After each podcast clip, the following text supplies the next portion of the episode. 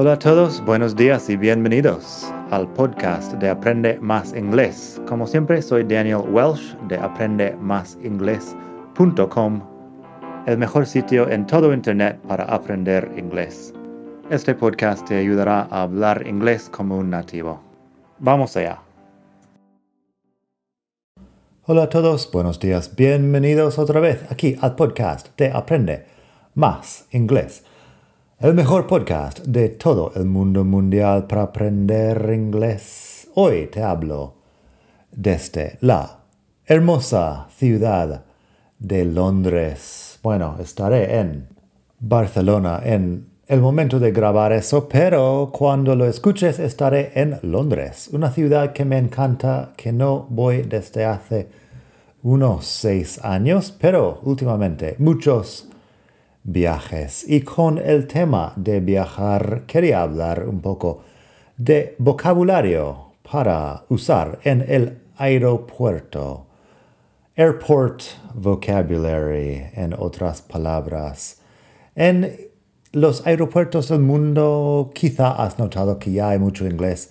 Quizá sabes algo de este vocabulario. En todo caso, pásate por aprende más inglés.com barra 248 para leer las palabras y las frases de ejemplo aquí. Aprende más inglés.com barra 248 porque estamos en el capítulo 248 248 del podcast tenemos vocabulario para el aeropuerto hoy.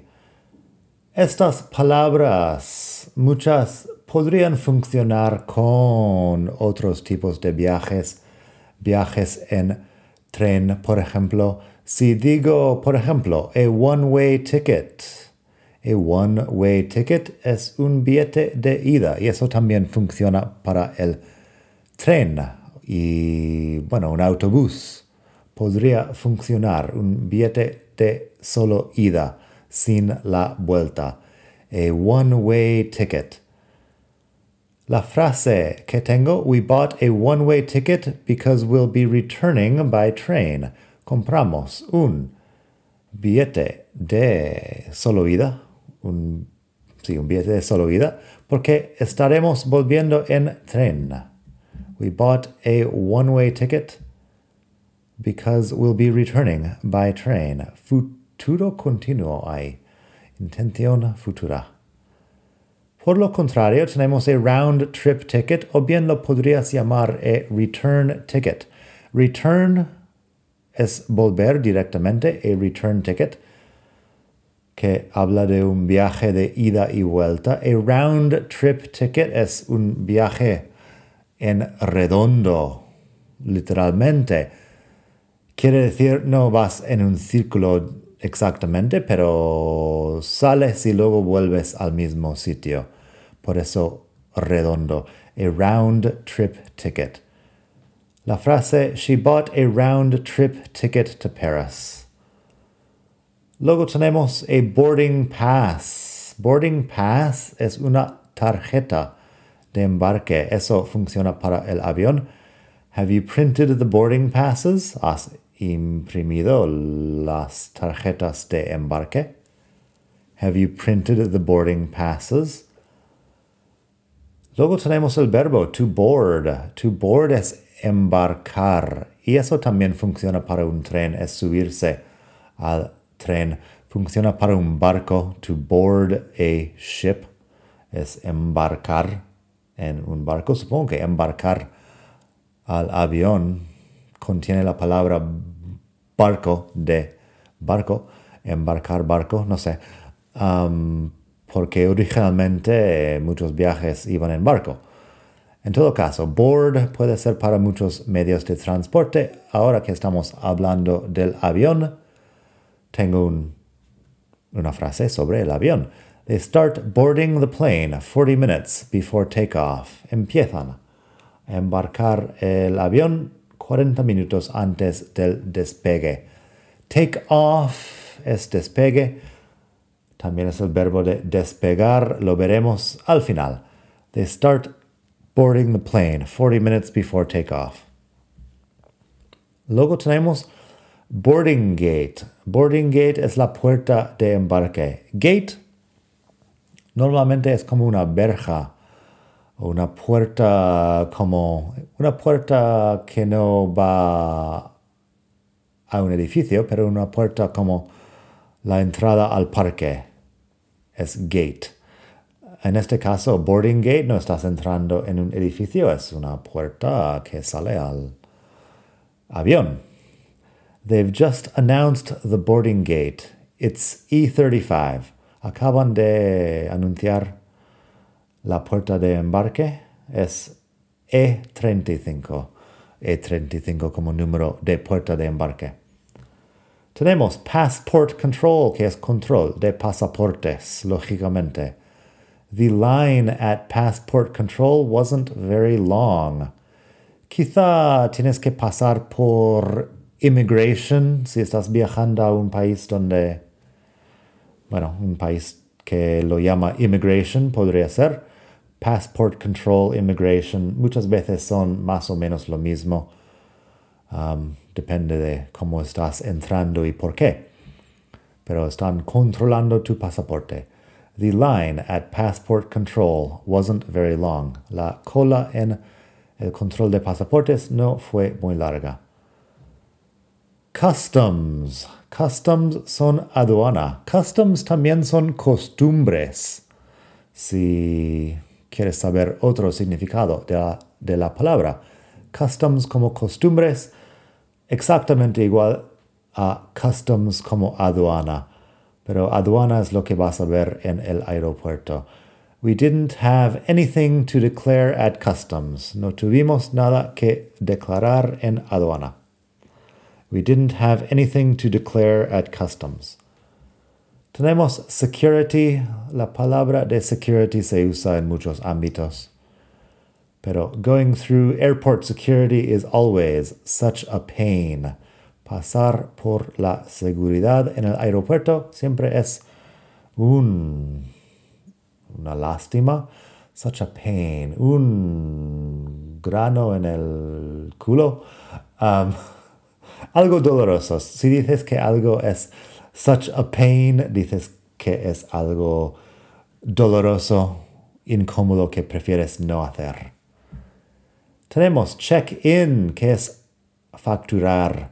She checked in and went to the boarding gate. Hemos hablado hace poco, creo, en otro capítulo del podcast. Sí, el 244. Hemos hablado de check-in y check-out para hoteles y más cosas. Check-in en el aeropuerto es facturar, presentarte, presentar la documentación, recibir la tarjeta de embarque y facturar las maletas si hace falta. Es lo primero que haces al llegar al aeropuerto. Así que she checked in and went to the boarding gate, facturó y se fue a la puerta de embarque. Tenemos check-in counter. Check-in counter es el mostrador de facturación. Es el sitio donde haces el check-in. He was at the check-in counter three hours before his flight. Estaba en la, el mostrador de facturación tres horas antes de su vuelo. Tenemos checked baggage o bien checked luggage. Baggage y luggage son sinónimos, son incontables. Vamos a hablar un poco de eso al final de este podcast. Pero checked baggage, checked luggage es equipaje facturado. Check es, bueno, Check-in es facturar, checked es el participio pasado del verbo ahí. Y eso describe el tipo de equipaje o bagaje que tenemos. You can't take dangerous chemicals in your checked luggage. No puedes llevar químicas peligrosas en tu equipaje facturado. You can't take dangerous chemicals in your checked luggage.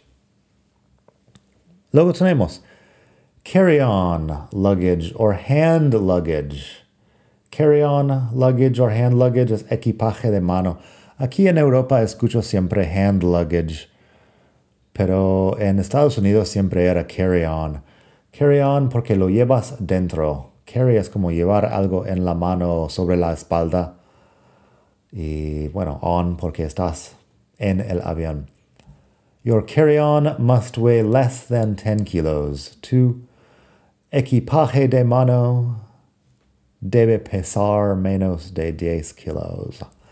Estoy, eso es mi acento más, uh, más auténtico, mi acento americano al hablar español. Your carry-on must weigh less than 10 kilos. En fin, luego tenemos baggage claim. Baggage claim es la recogida de equipaje. We had to wait for almost half an hour at the baggage claim. Tuvimos que esperar casi media hora en la recogida de equipajes. We had to wait for almost half an hour at the baggage claim. Otra vez con el baggage. Baggage, baggage es bagaje, es como equipaje en general. Tenemos to take off, que es el phrasal verb. Take off es despegar. The plane took off right on time, and the flight lasted two hours. El avión despegó justo a tiempo y el vuelo duró dos horas.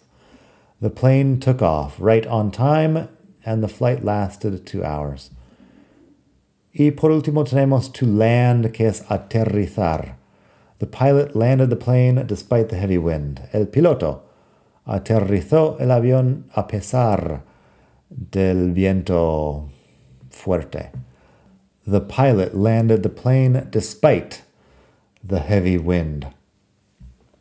Última nota que tengo ahí en la web es sobre baggage, luggage, a suitcase y más vocabulario para viajar. Baggage y luggage, como he mencionado antes, son sinónimos y es interesante porque son incontables. Es todo lo que llevas contigo. Igual que equipaje al final. Tengo equipaje.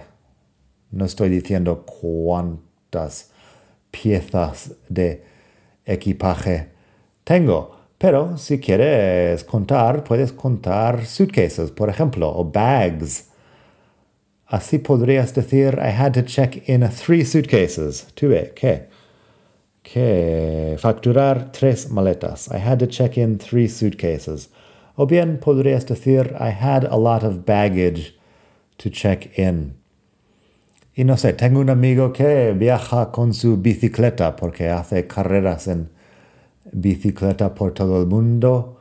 Baggage podría ser la bicicleta también, pero la bicicleta no es un suitcase, así que es un poco diferente por este motivo también. En la web tienes también un enlace al tema de contable e incontable, que es importante si estás hablando inglés, los sustantivos contables e incontables, que los hay por todas partes y hay que diferenciar por temas de gramática y comprensión.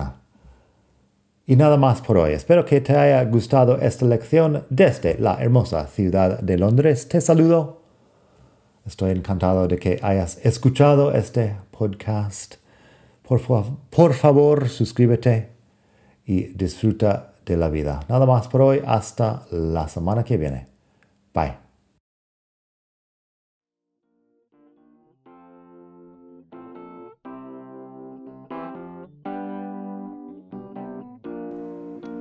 Gracias por escuchar. Como siempre puedes pasar por mi web aprendemasingles.com para mucho más tengo vocabulario, expresiones para hablar, phrasal verbs, gramática, pronunciación y mucho más en la web. Nada más por hoy, espero que pases un muy buen día. Hasta la próxima.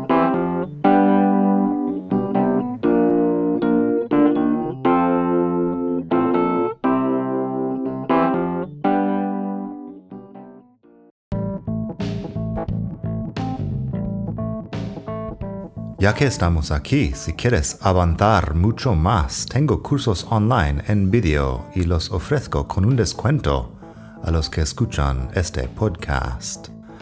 Pásate por aprendemasingles.com barra cursos para ver todos los cursos que tengo. Ahí encontrarás inglés básico, si quieres empezar desde cero absoluto. Encontrarás phrasal verbs para hispanohablantes, si quieres dominar los 105 phrasal verbs más importantes del inglés. Tienes pronunciación fácil del inglés que te ayuda con los sonidos importantes del inglés que no existen en el español y además las palabras clave que quizá estás pronunciando mal sin saberlo y mucho más. Entra el código podcast al pagar y recibirás un descuento del 33%.